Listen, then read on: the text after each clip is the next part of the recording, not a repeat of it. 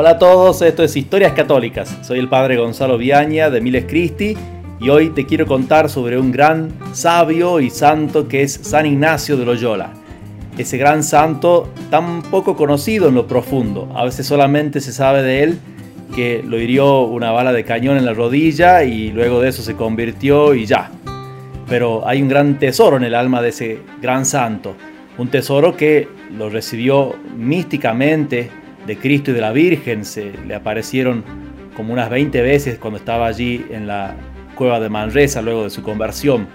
Y le transmitieron todo eso que después sumado a su propia experiencia espiritual y la, experiencia que tuvo con tanta gente, tantísima gente a la que ayudó espiritualmente, hacen todo ese tesoro que también recibe él de la tradición de la iglesia y todo eso quiere pasarlo en lo que es la espiritualidad ignaciana, esa espiritualidad que te puede ser un gran camino de santidad y si lo caminas vas a alcanzar seguramente la santidad que Dios quiere para vos. Y hoy te voy a contar cómo, te voy a contar quién es San Ignacio de Loyola, aunque no me voy a meter en todos los detalles de su vida, em, quizás algunas cosas más ya conozcas, pero sí en algunos puntos sobre todo de su espiritualidad, tratar de entender qué es esa espiritualidad ignaciana, qué son los, los pilares fundamentales.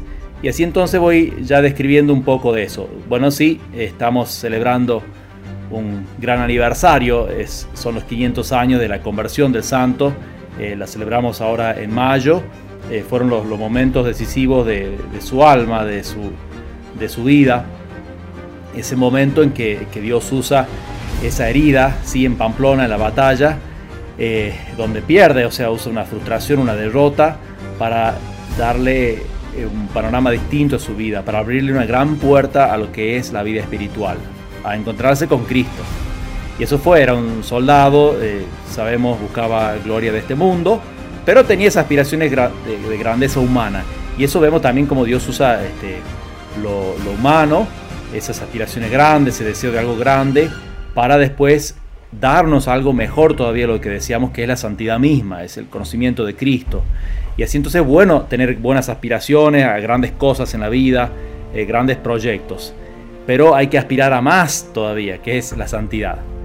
Bueno, vamos ya a, contar algunos de los eh, pilares esto de, la, de, su espiritualidad mientras vamos describiendo su vida. Eh, yo diría, un primer pilar, uno podría ponerle el orden que quiera, pero yo quisiera poner primero el cristocentrismo, o sea, tener a Cristo por centro, porque eso fue desde el principio para San Ignacio, luego de ese momento en que hasta incluso antes de ser herido quiso confesarse, no tenía con quién, le, contó su pecado a un soldado con tal de recibir el perdón de Dios, ya preparándose para la, para la muerte. Pero después de esa herida y la convalecencia y que, no tiene que leer y empieza a leer los únicos dos libros que había en la casa, que eran la, vida de Cristo y la vida de los santos, ahí de paso ya lo sabemos, la, bondad de las buenas lecturas, ¿no? cómo mueven a, ideas y a, deseos grandes y a deseo de imitación. Allí se enamora de Cristo y eso es fundamental para entender toda la espiritualidad ignaciana. Ese deseo de estar con Cristo, de imitarlo, de seguirlo, de ser uno con Él, es, es un amor fuerte, aunque Él quizá no, use tanto, tanto la expresión amor, aunque, aunque sí lo va a usar, sobre todo al final de los ejercicios espirituales, es como que va purificando la alma para llevarla al amor de Cristo. Pero se nota en todo las palabras de un enamorado, de un enamorado de Cristo, que quiere pedir siempre ese conocimiento interno, o sea, no solamente ver cómo era, sino entender su corazón, sus actitudes, sus virtudes, sus disposiciones interiores, para querer eh, imitarla. Él dice siempre reflexionar sobre eso para aplicarlo en mi vida. Eh, o sea, Cristo no hay que entenderlo, eh, ni él lo entendió tampoco como un modelo así como alguien para copiar, pero con el que yo no me relaciono. No, él quiere una unión muy fuerte y va a tener una gracia mística llegando a Roma en el proceso de, toda esta peregrinación. Él se llama a sí mismo el peregrino, que va caminando, ¿cierto? Sí, desde, desde mm, España, eh, pasando por Barcelona, Manresa, em, quiere ir a Roma y, así lo hace y luego va a Tierra Santa. Entonces toda una peregrinación su vida, pero es una peregrinación espiritual sobre todo. Y allí entonces em, vemos que él quiere seguir a Cristo y cuando está llegando ya a Roma, tiene una, más adelante ¿no? en la vida, por eso no voy ahora tan cronológicamente, doy por supuesto que ya uno conoce algo mínimo de la, vida de él. Em, y entonces tiene una gracia mística en Las Tortas, un pueblito cerca de Roma, diócesis de Las Tortas, hoy en día está la capilla del lugar donde sucedió, donde tiene esa visión que Dios Padre, dice él, lo pone con su Hijo. Em, bueno, eso también admitamos, ¿no? que a veces las palabras de San Ignacio no son las de un, místico poeta. Em, a veces dicen palabras muy simples, algo que enorme que le pasó en la vida, ¿no? Como eso, ese ponerlo con el Hijo, es una unión mística que tiene con Cristo, eh, donde lo vi a, Cristo con la cruz llevando y él ya de ahí sabe que, que, Dios le va a ser favorable en Roma. Dice, no puede pasar cualquier cosa, no pueden colgar de las puertas, dice literalmente, dice, pero Dios no va a ser favorable en todo. Entonces tiene esa entrega total a Cristo, lo ama este, perdidamente. Y eso para mí es algo central. A veces hasta lo ponen como una crítica contra la espiritualidad ignaciana, lo he visto por ahí. Eh, pero me parece que es una gloria de la, de la espiritualidad ignaciana, ese amor eh, tierno, eh, muy, muy cercano a Cristo. segundo, podríamos decir también que es una espiritualidad de conquista. Eso se ve en los ejercicios espirituales. La verdad que la mejor forma de conocer la espiritualidad ignaciana es hacer los ejercicios espirituales que él recibió de, Dios, de, la Virgen y Cristo, decíamos místicamente, las ideas fundamentales que él fue redondeando con su propia experiencia, etc. Y allí se conoce sobre todo su espiritualidad. También es cierto en, las cartas que escribió miles, literalmente, de cartas. A veces llegaba a escribir 30 cartas por día. Em, y eso que las pensaba, las reflexionaba, aunque sean a veces de cosas medio prácticas, simplemente trataba de ponerles eh, algo que lleve a la gente a Dios, algún consejo. Algunos son verdaderamente hasta trataditos de apostolado con jóvenes, este, que le escribe a los que se van a Alemania, me parece, este, cómo, cómo ser con los jóvenes, eh, cómo ir despacio por las cosas naturales que les gustan, etc. Este, otras son también tratados, impresionante la carta Portugal, que habla no solamente de la obediencia, sino también de lo que es una una piedad centrada, uno ve una espiritualidad centrada ahí, porque ya en Portugal, ahí en la casa, habían empezado con cosas medio locas, de, este, de eh, penitencia extrema, oración extrema, y eso no, nos sorprende porque a veces uno tiene idea de, la espiritualidad ignaciana como si fuese algo así extremo, duro, difícil, y, nada que ver, eh, lo que él vivió es, por empezar, es movido por amor todo, entonces no había no había como una especie de tedio o, dolor en tener que hacer esas cosas, sino un gran amor. Y siempre también muy, muy mesurado, muy prudente, muy equilibrado también toda la parte humana. Eh, la parte humana le interesaba mucho en la formación de la gente. Entonces decíamos que esta mm, segunda característica es una espiritualidad de conquista. Eso se ve particularmente en la meditación de las dos banderas, o, el mismo llamado de Cristo Rey, ¿no? que es seguirlo a Él conocerlo a Él, pero ir con Él a hacer su misión. Eh, la misión de conquistar eh, almas para Dios. Él dice conquistar el mundo entero. Eso, bueno, es otra eh, característica que es la magnanimidad, lo grande. no, no quería lo chiquito, Él insta mucho a huir de la mediocridad, de la tibieza, sino a tener un, gran deseo.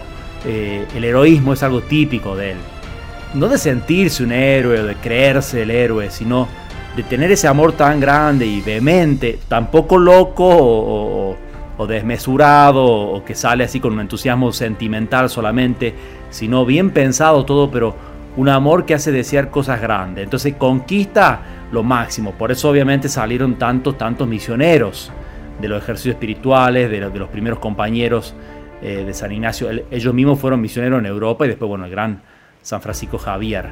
Esa espiritualidad de que tengo que llegar a conquistar almas para Cristo. No para mí, no para yo ser el centro, no para buscar un nombre, sino para el nombre de Cristo. Y, así entonces los lanza a todos lados, eh, porque es Cristo el que nos lanza a todo el mundo a conquistar almas. Pero siempre, y acaba una tercera característica, buscando y hallando la voluntad de Dios. O sea, querer hacer el plan de Dios, no mi idea, no mi plan, por más genial que sea, sino ver exactamente lo que, Dios quería. Y así a veces a uno le parece hasta medio caviloso en algunas cositas, este, porque él decía que muy, decían los, que lo conocían que era muy reflexivo en las cosas, este, pero porque siempre estaba viendo, quería hacer lo que Dios quería. Eh, si si era algo relativo a la pobreza de, en, la, casa, si era algo de, relativo a, dónde iban a misionar, si era acá o allá. nunca se lanzó a hacer cosas así simplemente porque le venía el impulso al corazón o lo sentía, un pálpito, lo que sea, sino siempre rezaba mucho, pedía a Dios y hizo todo un sistema de discernimiento muy bueno Ahora no, voy a poder tener tiempo de explicarlo todo, eh, pero sí tenemos un video hecho eh, sobre el discernimiento de la, vocación. Se llama ¿Cuál es mi vocación? Si buscan eso en, YouTube, ahí pueden ver el videito de 12 minutos del de, método para discernir la vocación a través de los pros y contras, de, cómo vería al final la muerte, qué le diría un amigo, eh, consolación y desolación, etcétera, etcétera. Eh, un método muy bueno que es parte de los ejercicios espirituales. Si uno hace bien también en los ejercicios espirituales, eh, qué mejor lugar y momento y forma para discernir lo que Dios quiere, eh, sea de mi vocación, sea de decisiones importantes que tengo que tomar en mi vida. Otra característica, una cuarta, sería ver a Dios en todo. Eso es la coronación de los ejercicios espirituales, la contemplación para buscar el amor de Dios para alcanzar el amor de Dios. Eh, y podría resumirse dos de los puntos, capaz que tres si nos estiramos, en esa idea, en ver a Dios en todo, en lo que está sucediendo acá afuera está lloviendo con toda, este, bueno, eso es Dios ahí regando sus plantas, eh, Dios el que hace salir el sol después, es Dios el que quiere cada cosa en mi vida, el Dios que está haciendo todas las cosas por mí, eh, porque me ama, me está diciendo que con eso todo el tiempo que me, que me ama. Eh, todos los beneficios que veo para atrás en mi vida, que he recibido, son todos regalos de Dios. Y así verlo en todo.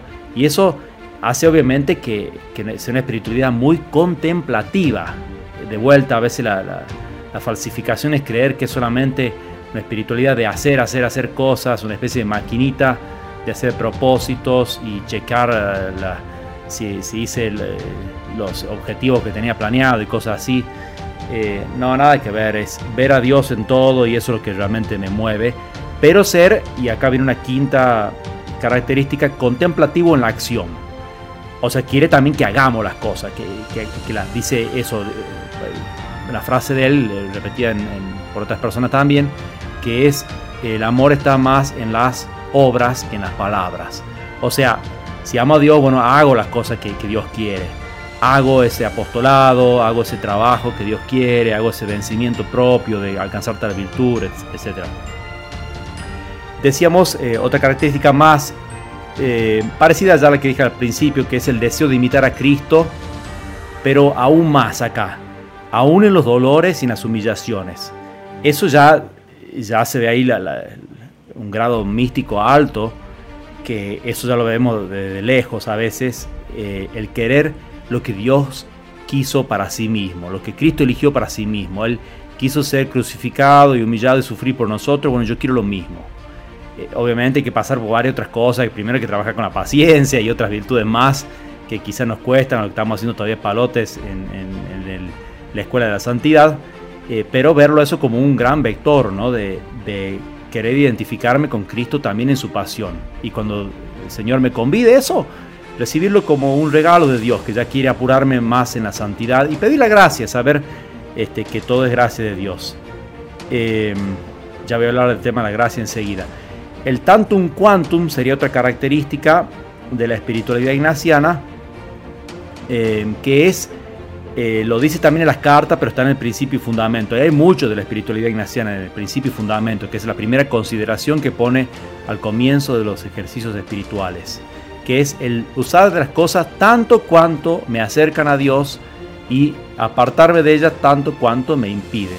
O sea, de ver todas las cosas que tengo en mi vida como medio para llegar a Dios, sea las relaciones con los demás, todo lo material, la educación que tuve, mi voluntad, mi inteligencia, mi memoria, todo, todo, usarlo para, para ir a Dios.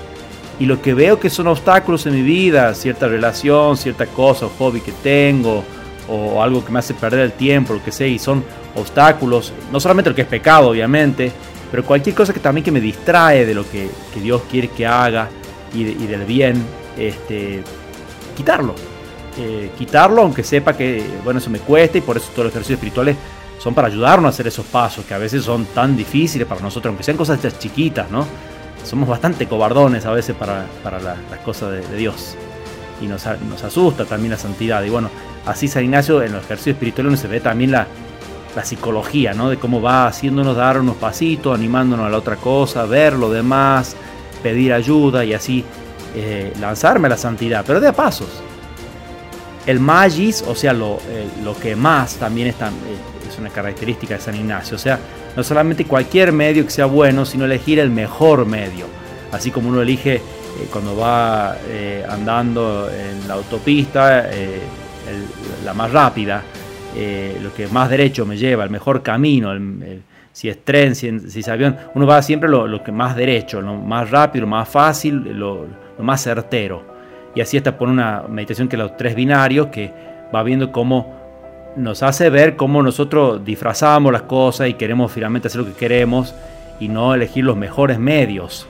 Porque realmente la vida es una, eh, se pasa rápido y tenemos una sola oportunidad de hacernos santos, entonces hay que poner todos los medios. Y, ahí, y así entonces nos mueve a que tengamos esa indiferencia de la voluntad, no del gusto, ¿no? que es eh, querer lo que Dios quiere. Entonces yo elijo una cosa, la otra, de acuerdo si es la voluntad de Dios. Ya no me voy a guiar más por mis caprichos, sino por lo que Dios quiere. Pero también es una espiritualidad fundada en la gracia, o sea que es saber que todo es gracia de Dios. Todas las cosas buenas que tengo, las, buenas ideas, buenos proyectos, es Dios el que me va pidiendo. Y, y yo, yo sé que soy débil, entonces tengo que pedir la gracia. Pedir gracia para todo, eso repite y repite por todos lados los ejercicios espirituales San Ignacio, que hay que pedir gracia. Gracia para conocerlo a Cristo, gracia para llorar los pecados, gracia para enmendarme de mi vida. Nada que ver con, ser voluntarista, con nada de esto. Es todo pedir gracias. Este, ser realmente un niño en, los brazos de Dios Padre. Este, un, hermanito menor de Cristo que lo sigue. Es una espiritualidad ascética y mística. Eh, porque por un lado, digamos, sí, hay que poner la parte nuestra también, ¿no? Eh, todo lo que es ordenar la vida, eh, ordenar nuestro tiempo, nuestras oraciones, nuestro trabajo, relaciones con los demás, todo, todo, ponerlo, ordenarlo según la voluntad de Dios, pero quiere Dios que ponga esa parte, que, yo colabore con eso, enderezar todas las cosas que están torcidas dentro mío. Pero a la vez también es un místico que termina teniendo don de lágrimas en las misas, este, misa que a veces no podía hasta celebrar, los doctores le, querían prohibir o decir que tenga cuidado. Eh, porque se iba a morir de, tanta felicidad y tanto amor que tenía en la misa, se le escuchaba latir el corazón fuerte cuando estaba celebrando la misa, em, por eso tenía que hacerla medio en privado y sabía que cuando especialmente era misa votiva de la Santísima Trinidad, sabía que, que se iba a estar en éxtasis y entonces a veces hasta, este, nada, se frenaba de hacer esas cosas.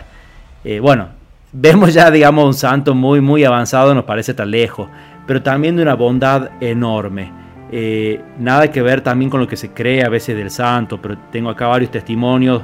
Eh, no quiero extenderme mucho, hay, muchísimo realmente para, hablar de él, pero decían, por ejemplo, acá que no podía, él no podía sufrir el hablar asertiva y decretalmente. O sea que nunca era duro, dice, no le gustaban los autoritarismos, todo en él era moderación y suavidad. Dice que todo el mundo que hablar con él salía con una sonrisa en los labios siempre sereno, plácido, agradable. Eh, no se le notaba así nada de, dureza en nada, en absoluto. Eh, al contrario, una bondad enorme. Bueno, hay mil anécdotas, pongo solamente una, un sacerdote que estaba viviendo no muy bien, parece, y, él fue y, le, se confesó de los pecados que él mismo había tenido en la vida pasada para, para que el otro se anime, mostrando el que él, él se sentía él dice, yo soy miserable, que este, Dios hizo todo esto en mí, ¿cómo no lo va a hacer en ti también? ¿no? Esa, esa bondad, esa este, amabilidad y deseo de salvar almas, hizo de todo para salvar este, a, prostitutas, a, huérfanos, hizo todo tipo de obra de todo lo que a uno se le ocurra, ¿no? Este, eh, muy, muy amplia, por eso se puede aplicar a muchas realidades distintas la espiritualidad ignaciana. Y termino con una nota, aunque quisiera decir mil cosas más, este, cómo hacía toda la mayor gloria de Dios y tantas otras cosas que hemos escuchado de él, quiero dejar una que no es menor, y es la devoción que tenía San Ignacio a la Virgen Santísima. Eh, ya desde pequeño, bueno, por ser eh, tierra católica y de familia católica, pero um, unas cosas que vemos, así algunos detalles, es que em, cuando se convierte va y quiere usar el dinero que tenía para arreglar ahí una, capilla de la Virgen y dejarla linda por amor a la Virgen. Y después va a ser también ahí un voto de castidad. Antes eso, en, un lugar cercano a donde había caído contra la pureza. No dice bien qué es lo que pasó, que si yo no podría imaginarse, pero, pero quiere entregarle esa pureza a María Santísima, quiere entregarle el corazón, eh, quiere entregarle ya desde un principio su conversión, quiere tener ese amor eh, a María Santísima. En las meditaciones lo vemos mucho también, cómo eh, quiere sentirse como que es el esclavito de la Virgen y, de San José y del niño Jesús. Eh, y, muchas cosas de, detalle de, ternura, le entrega la espada y a Montserrat, que era como entregar, el que se rinde entrega la espada, ¿no? Entonces, bueno, él se rinde ante la Virgen, le entrega todo, le deja todo a los pies de la Virgen ahí, toda su armadura, de caballero, todo lo que tenía, lo deja ahí, se viste de peregrino y sale a andar confiado eh, en la Virgen. Y son muchas más cosas también ahí, eh, otra capilla que tenía en, en, Roma, donde está Santa María de la Estrada, bueno, más cosas que podemos decir del amor que tenía la Virgen, pero es algo que creo lo han tenido todos los santos. No, no creo que haya excepciones, tendré que buscar, pero no la encontré y no creo que la encuentre nunca. Y San Ignacio no es excepción. Un gran amor a María Santísima que nos hace más fácil el camino de santidad. Si no hiciste los ejercicios espirituales todavía, estás a tiempo, hacerlo. Busca ahí nuestra página web, depende en qué país estás, este, donde predicamos los ejercicios espirituales de, de San Ignacio, predicados por Miles Cristi. Este, y eh, no es algo para hacer una sola vez en la vida, sino para hacer cada año. Así que si ya pasa un año, no demores. Hay hasta los mismos misioneros este, que iban a países lejanos, se apartaban siempre una semana para hacer sus ejercicios espirituales. Nosotros hacemos estos retiros de fin de semana y te van a hacer muchísimo bien a tu alma. Es una espiritualidad para vivir no solamente un fin de semana en los ejercicios espirituales, sino toda la vida. Así que em, Acá tenés un santo que es ejemplo de santidad para seguir y tiene un gran tesoro de sabiduría para ir comunicándote más y más eh, cuanto te adentres en este tesoro de la espiritualidad ignaciana. Si te gustó este podcast, eh, por favor envíalo a tus amigos, eh, parientes, a todos los que conozcas y ayúdanos a difundir así este tesoro de la iglesia que es la espiritualidad ignaciana que a nosotros también nos ha regalado Emiles Cristi. Hasta la próxima. Estás escuchando Historias Católicas de Miles Cristi. Busca Miles Cristi en la página web, en nuestros canales de YouTube de Miles Cristi y participa de nuestros ejercicios espirituales, misiones y demás actividades para jóvenes. Te esperamos.